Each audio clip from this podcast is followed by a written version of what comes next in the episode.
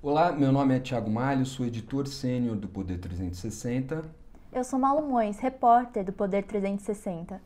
Este é o Poder 360 Entrevista. Hoje entrevistaremos Sueli Araújo, especialista sênior em políticas públicas do Observatório do Clima e presidente do IBAMA de 2016 a 2018. Seja bem-vinda, Sueli. Boa tarde, é, é um prazer enorme estar aqui com vocês. Prazer é nosso, Sueli. Sueli, obrigado por é, aceitar conversar conosco aqui do Poder 360. A gente queria começar perguntando a respeito do julgamento do marco temporal para as demarcações de terra dos indígenas. Sob a perspectiva é, do meio ambiente, o que, que esse é, julgamento coloca em jogo, Sueli? Bom, as terras indígenas, é, do ponto de vista é, ambiental em senso estrito, elas são áreas que é, mantêm uma área é, florestada de extrema importância para a questão do equilíbrio ambiental, do equilíbrio climático, né? Olhando é, sobre, olhando o meio ambiente em termos de biodiversidade e florestas. Mas nós temos que considerar também um, uma perspectiva socioambiental. Né? Eu, pessoalmente, acho uma injustiça muito grande é, se a decisão for é, pelo marco temporal. Vai ter situações é, em que realmente os direitos dessas populações tradicionais é, é, vai estar sendo aviltado de uma forma inaceitável. E essas populações, elas têm muito a nos ensinar sobre como usar os recursos naturais sem destruir, né? Então, tem, tem, tem lições aí grandes a serem, serem aprendidas. Eu realmente é, estou bastante preocupada com a perspectiva é, de uma solução negativa em relação aos direitos dos povos indígenas nesse processo. Para o mês de agosto, houve aumento no número de queimadas, ao mesmo tempo que o governo comemora uma projeção que reduzirá o número de desmatamento em comparação a 2019. Qual é a sua opinião sobre esse assunto? Bom, o governo Bolsonaro, na verdade, ele, ele gerou uma explosão do desmatamento. No governo Temer, nós já estávamos achando os números muito ruins quando eu estava no IBAMA. Estávamos na casa dos 7 mil quilômetros quadrados de desmatamento por ano na Amazônia. Logo no começo é, é, é, do, do governo Bolsonaro, isso cresce. Na verdade, começa a crescer na campanha eleitoral. Eu ainda estava no IBAMA no segundo semestre de 2018 é, nós já tivemos muito, muitos problemas em campo relacionados à narrativa do então candidato Bolsonaro, no sentido de negar a, a validade da fiscalização ambiental, de deslegitimar os fiscais. Né? Ele fez isso na campanha eleitoral o tempo todo.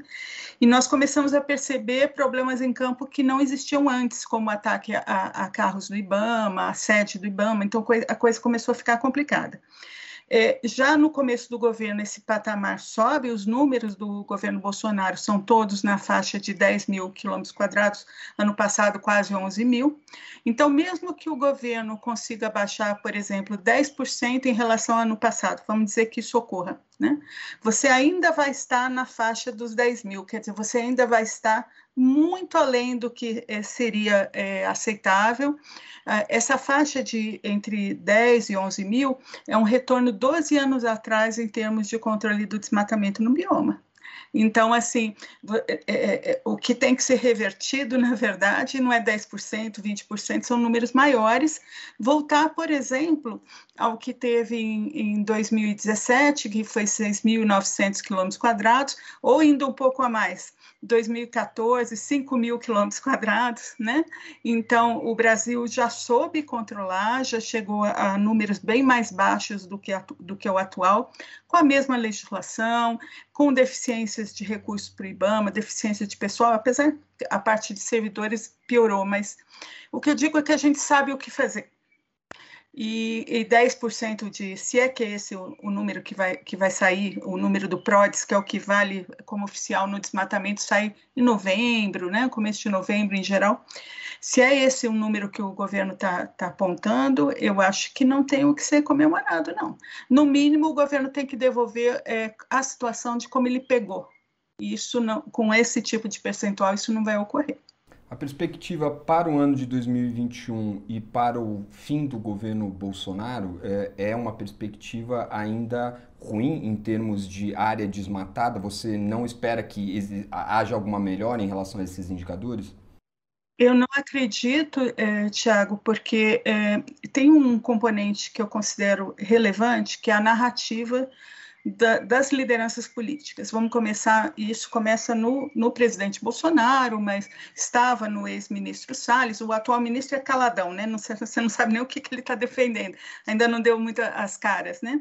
Mas a narrativa também está em autoridades militares e outras lideranças políticas do governo.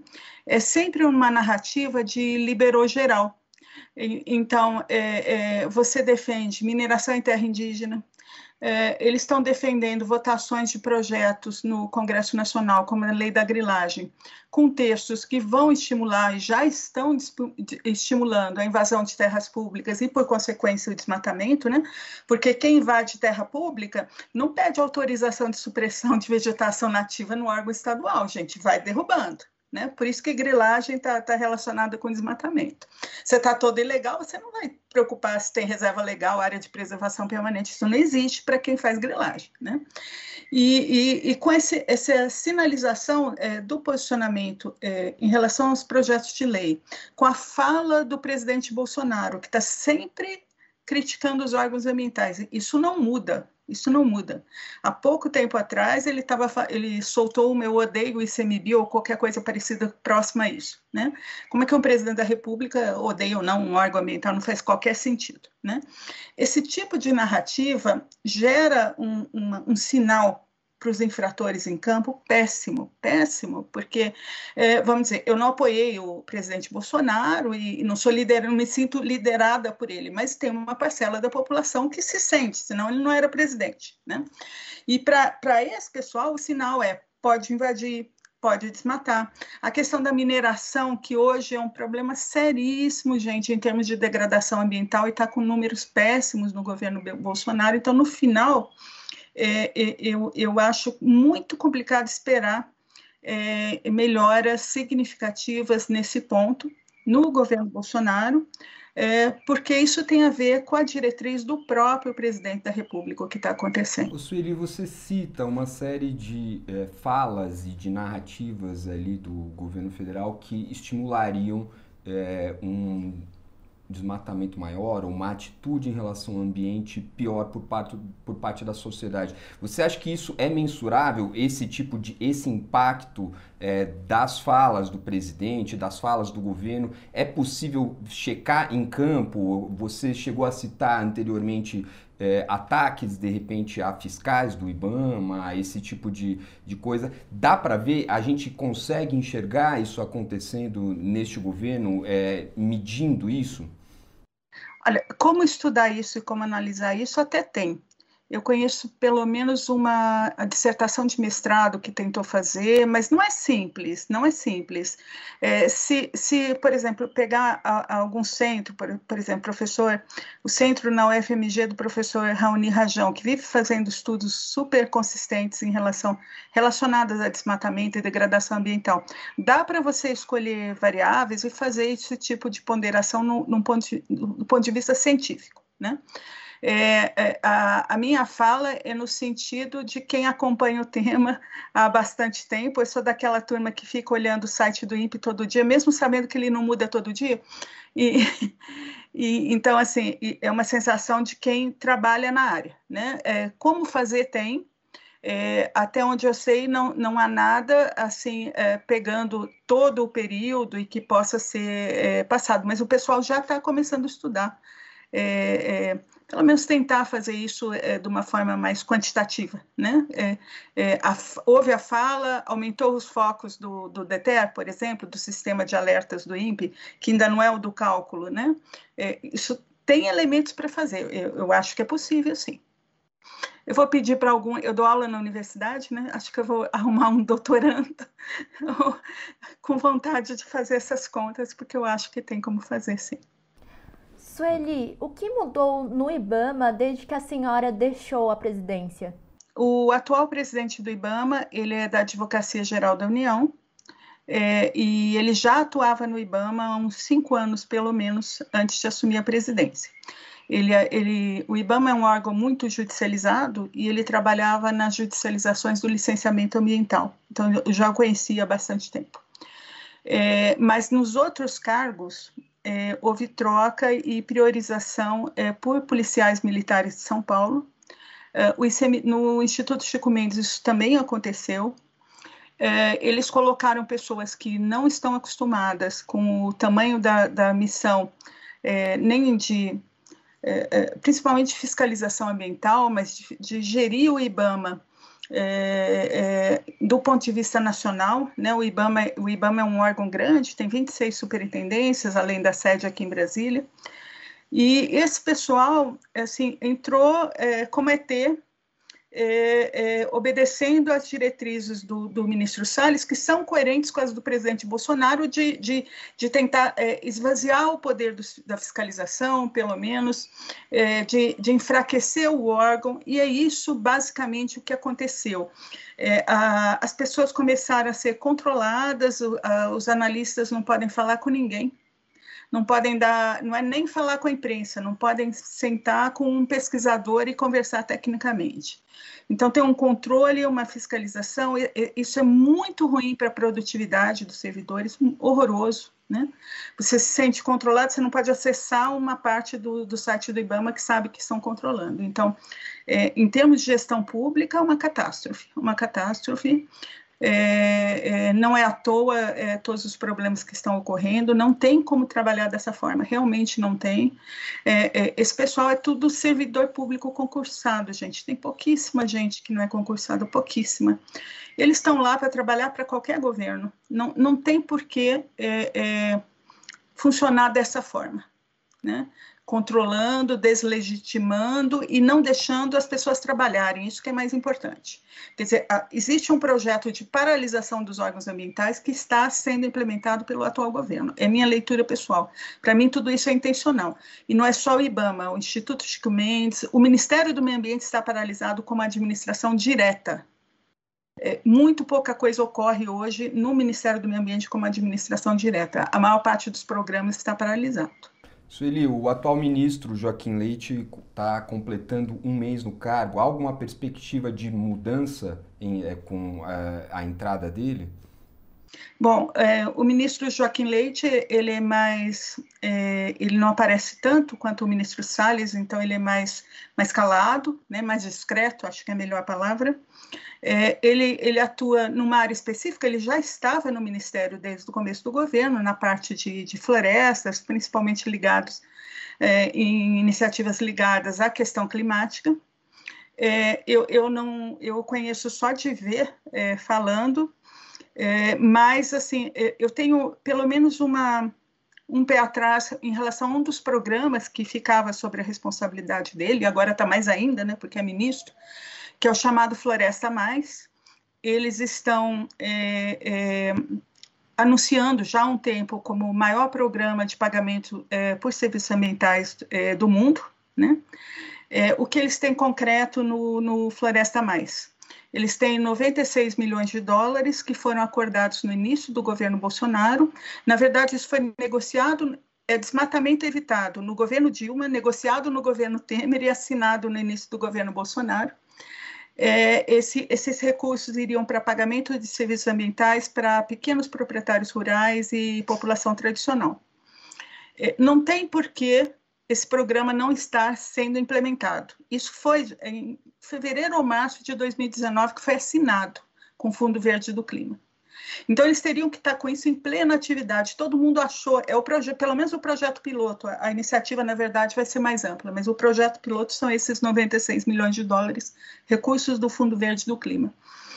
É, até agora, gente, nenhum tostão de PSA foi pago, nenhum tostão. E aí é um monte de uh, oficinas, audiências, mudança, tentativa de mudança de regra, e você passa anos, na verdade, é, é dois anos e meio do governo, e ninguém recebeu um tostão. Né? E aí o, o, o, o governo fica pedindo dinheiro externo, eh, o ministro, ex-ministro Salles falava em um bilhão por ano para as nossas florestas, né, pelas nossas florestas, e mantém um, um programa desse é, devagar quase parando. Mantém 3 bilhões parados no Fundo Amazônia desde janeiro de 2019 e pede dinheiro. Eu não estou dizendo que dinheiro externo não é bom, dinheiro externo é super importante e ajuda demais. O que eu estou dizendo é que é, é, esse programa específico, que, que, que, de uma forma ou de outra estava ligado ao atual ministro, ainda não andou. Ele está falando que dessa vez vai, né? Que ele assumindo, ele, ele esteve no Congresso e ele sempre fala desse programa. Então, é a única referência é, é, é, de, de, em, em, termos de projeto, e o ministro tem que mostrar que veio. Tem que mostrar que veio é, é, soltando o dinheiro do Fundo Amazônia, tem que mostrar que veio retomando medidas mais consistentes de controle do desmatamento, usando o dinheiro que ele tem, porque na verdade o Congresso deu uma suplementação razoável de, de recursos esse ano para incêndios e, de, e, controle do desmatamento.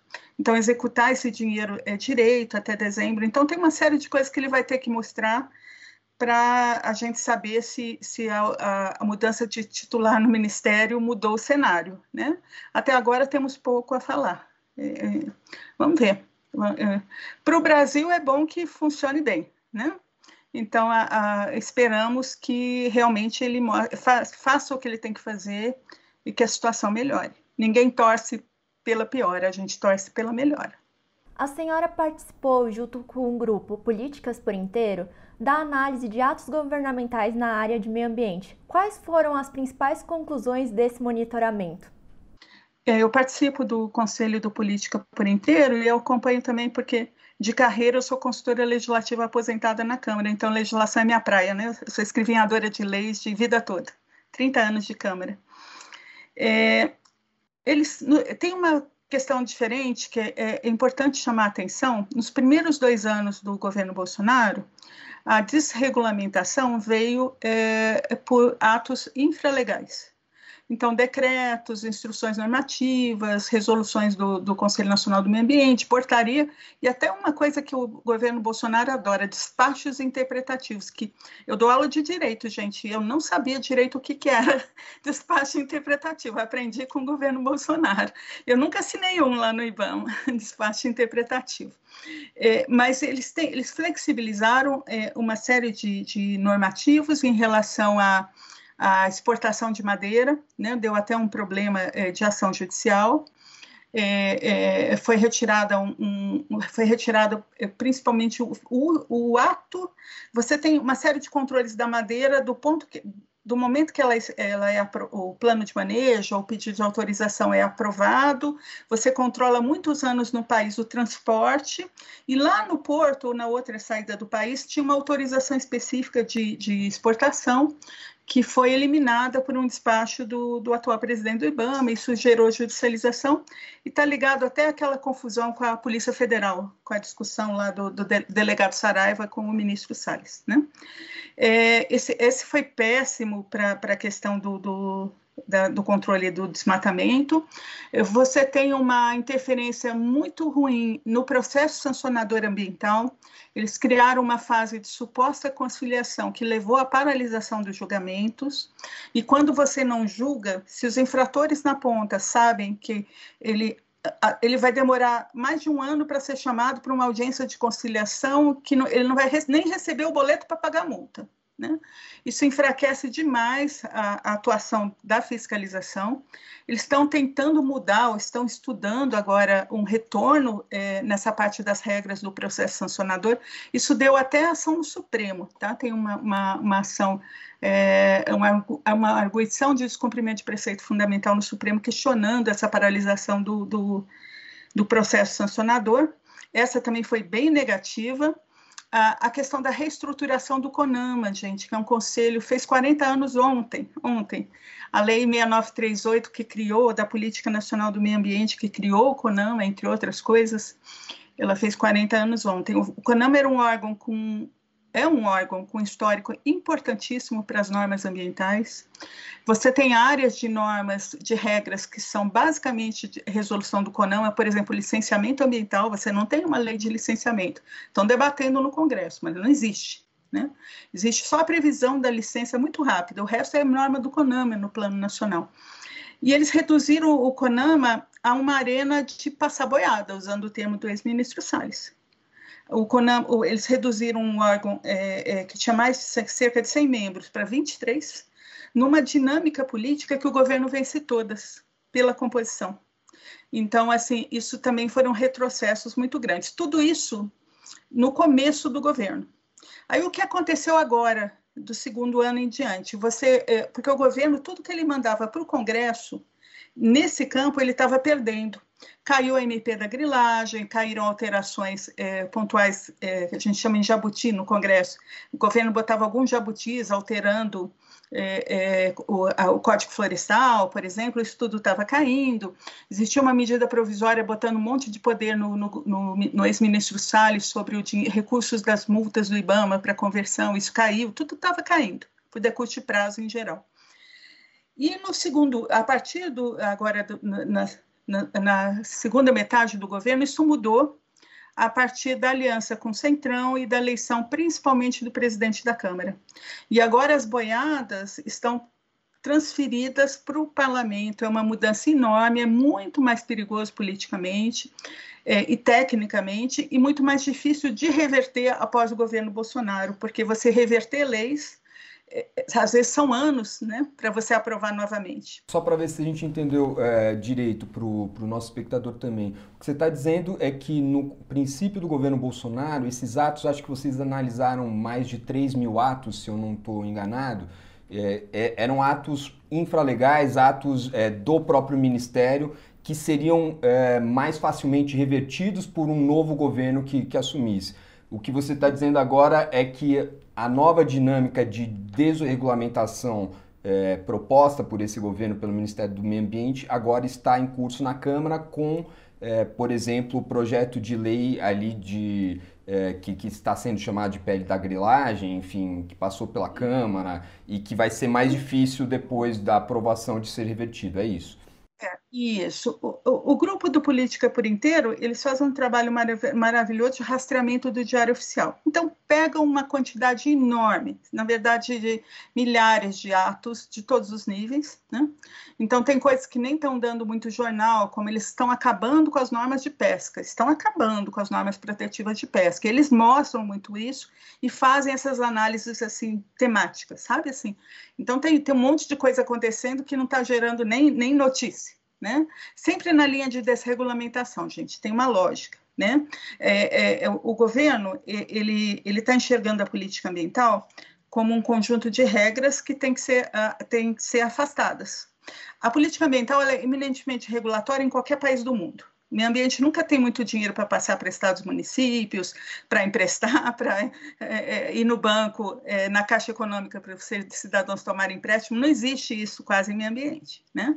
Então, é uma política de cunho regulatório. E esse pessoal, seja o presidente Bolsonaro, seja o Ministério da Economia, pela postura muito liberal, eles não gostam dessas regras. Né? Então, existe uma linha de desregulamentação geral, nas diferentes áreas que estão dentro da questão ambiental, e o Política por inteiro analisa. O que eu estou falando é que essa situação está muito pior porque nos primeiros dois anos, você conseguiu controlar retrocessos muito grandes na lei em centro estrito, que é muito mais difícil de ser recomposta. Se eu revogar uma lei importante é, ambiental, para eu reconstruí-la, vamos dizer, lei da Mata Atlântica, que é uma lei que não está em pauta, mas tem o olhar sempre do, do, do pessoal é, ligado ao centrão de, de, que ela incomoda. Né?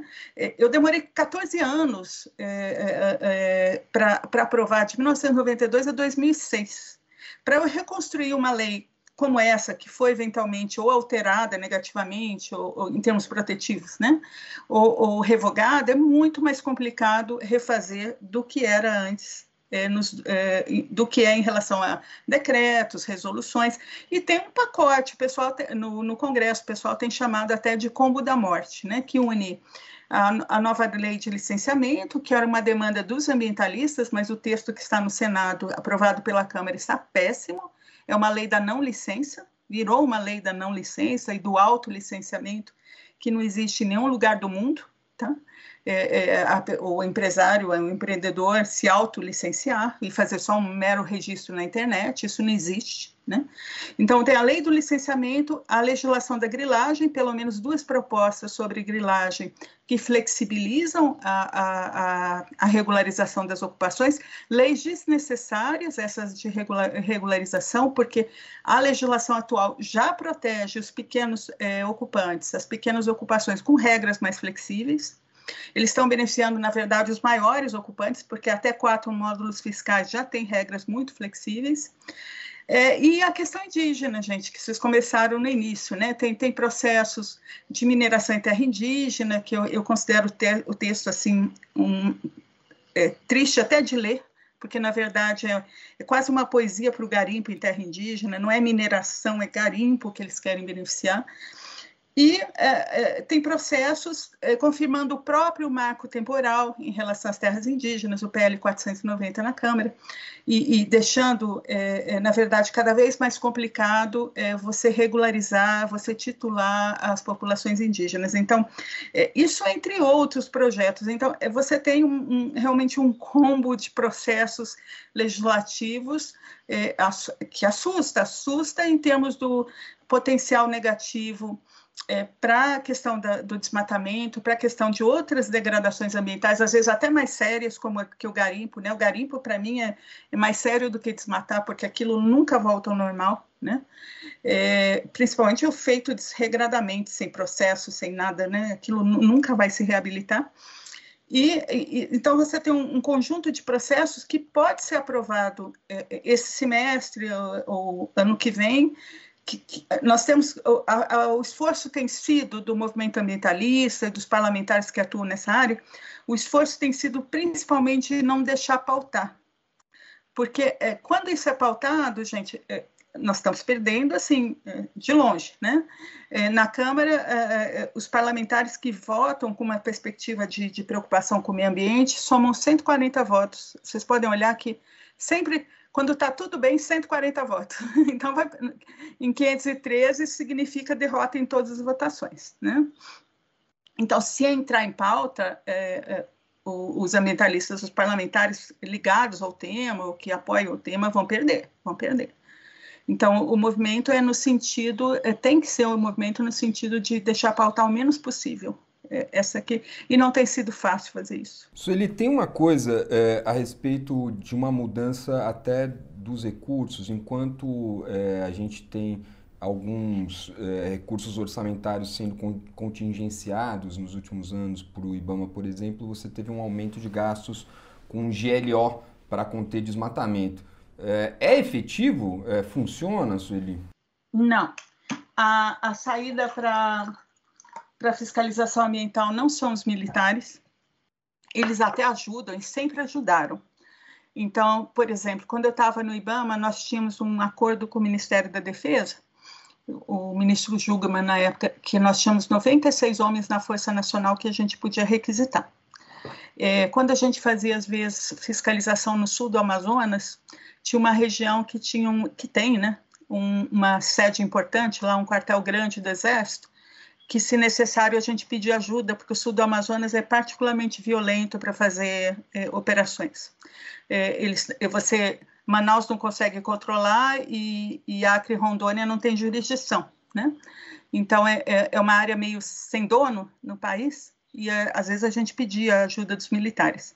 Então, no apoio, eles podem ajudar. Agora, não adianta nada mandar 3 mil homens para o meio da floresta, é, é, não é assim que se faz fiscalização ambiental. A fiscalização ambiental ela tem que ser feita com muito investimento em planejamento é, de estratégia, planejamento de inteligência, para você ir naquelas situações que você vai resolver o problema. Não adianta não se faz fiscalização ambiental há muitos anos chutando porta de serraria, chutando porta de fazenda. Não existe isso. Isso é enxugar gelo. Você resolve uma serraria e deixa milhares é, sem serem autuadas, né? Então, na verdade, é, você tem que fazer uma combinação é, de tipos de operação. Tem muita coisa que você consegue fazer hoje de forma remota, principalmente nas, nas áreas em que você tem regularidade fundiária melhor. É, então, por exemplo, Mato Grosso dá para fazer muita coisa de forma remota e a pessoa recebe a multa pelo correio com foto do desmatamento. Em 2017, uma boa parte das multas do IBAMA foi feita de forma remota. Dá para fazer isso em todos os locais? Não. Tem hora que você tem que ir a campo. Né? Então, mas eu, esse pessoal eles estão acostumados a fazerem isso. Foi, foram esses servidores que diminuíram o desmatamento 83% é, entre 2004 e 2012. Foram esses servidores. Tá? Então, eles sabem fazer isso, eles, é, assim, o, o, nível de preparo do pessoal da fiscalização do IBAMA é muito impressionante, a maior parte é nível superior, tem muita gente com mestrado, com doutorado, tem gente que até cheirar madeira, e eu estou falando literalmente, não é, não é metaforicamente, que cheira madeira e sabe se é ameaçada de extinção, bota o nariz lá.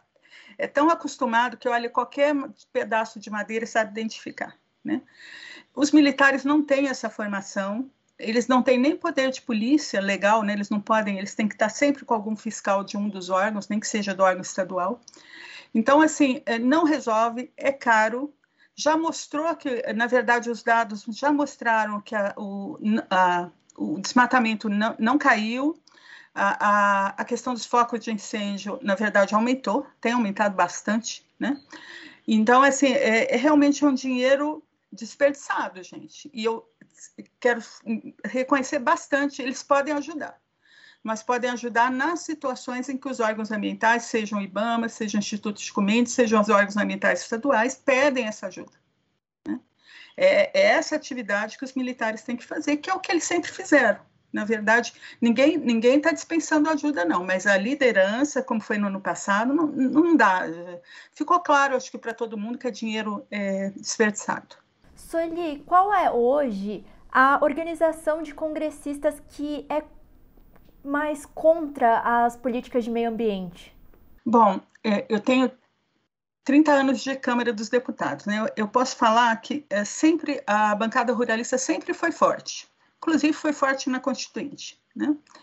É, mas é, com toda a força da bancada ruralista, nós aprovamos a lei de crimes ambientais, a lei da Mata Atlântica, a lei de assim, um monte de lei, de lei de gestão de florestas públicas, tem uma coleção, né?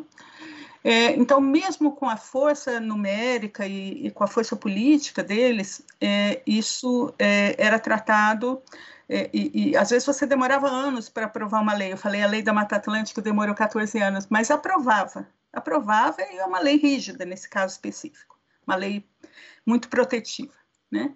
É, o que, que, mudou hoje, gente? Mudou que os debates eles estão, é, eles foram eliminados, na verdade.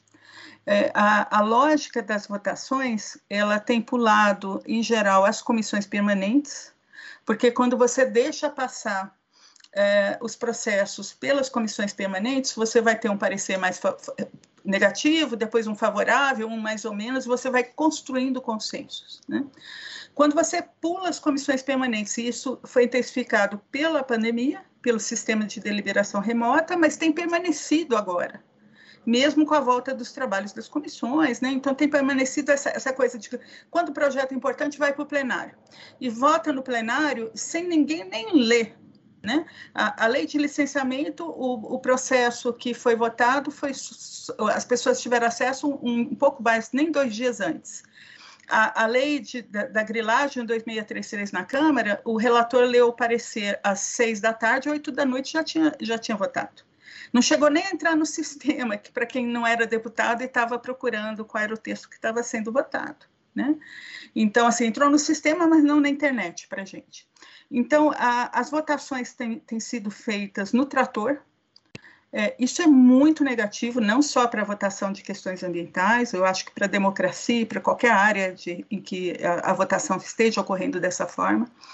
E o, e a, o debate político está muito polarizado. Ou você é, é, é, de um lado, ou você é ambientalista, ou, ou você é, é, é une indústria, agro, governo.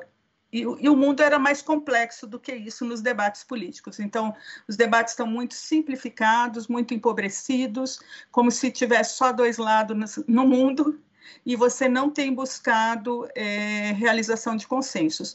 O tipo de postura do executivo importa, porque o executivo tem um papel importante de articulação no Congresso, e, na verdade, acho que o executivo tem reforçado essa visão polarizada do mundo. Né? Isso, é, isso é muito ruim para o país, é ruim para a legislação ambiental e para o país como um todo. A senhora afirmou que, a partir da metade do governo Bolsonaro, houve uma mudança ligada ao parlamento, ao Congresso. Ao que a senhora atribui isso? Na verdade, o presidente entra é, falando que não vai negociar com partidos políticos, né? ele falou que ia negociar com frentes parlamentares, principalmente, ele não, usava esse termo, mas é as frentes BBB, né? É, Bala, Boi, Bíblia. Né? É, é, ele entra e faz declarações o tempo todo, eles patinam no, no começo porque não conseguem uh, aprovar muita coisa. O governo Bolsonaro ele é campeão de medidas provisórias derrubadas.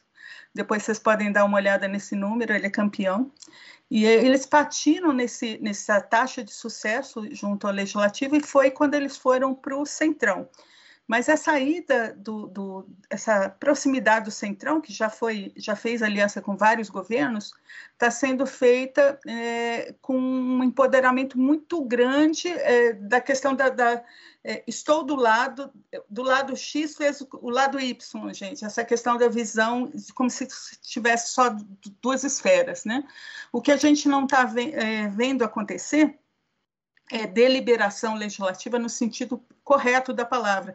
Porque deliberar não é só votar. Deliberar é discutir, é fazer concessões, é negociar, é procurar textos de consenso. E o que está ocorrendo, na verdade, são votações. Isso é muito diferente. Né? Sueli, estamos caminhando aqui para o fim da nossa conversa. Já agradeço novamente a sua participação.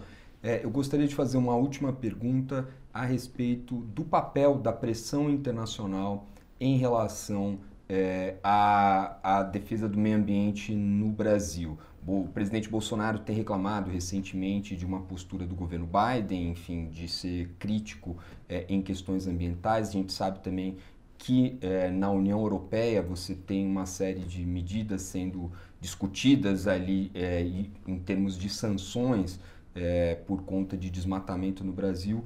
Como que isso hoje se encaixa dentro da discussão da política ambiental brasileira? Sempre existiu um monitoramento, na verdade, de, eh, internacional sobre a, a, questão ambiental no Brasil, é, principalmente por causa da importância da, da floresta amazônica né, para o mundo como um todo, mas também por outros, em geral, pelas características, o Brasil tem é, 12% da biodiversidade é, mundial é considerado que tem, né? O Brasil é um país mega diverso, com muitos recursos nessa área. É, é, isso, isso, na verdade, sempre, sempre ocorreu, mas existiu um, o que mudou. O Brasil sempre foi liderança nos debates internacionais sobre meio ambiente, sempre caminhou.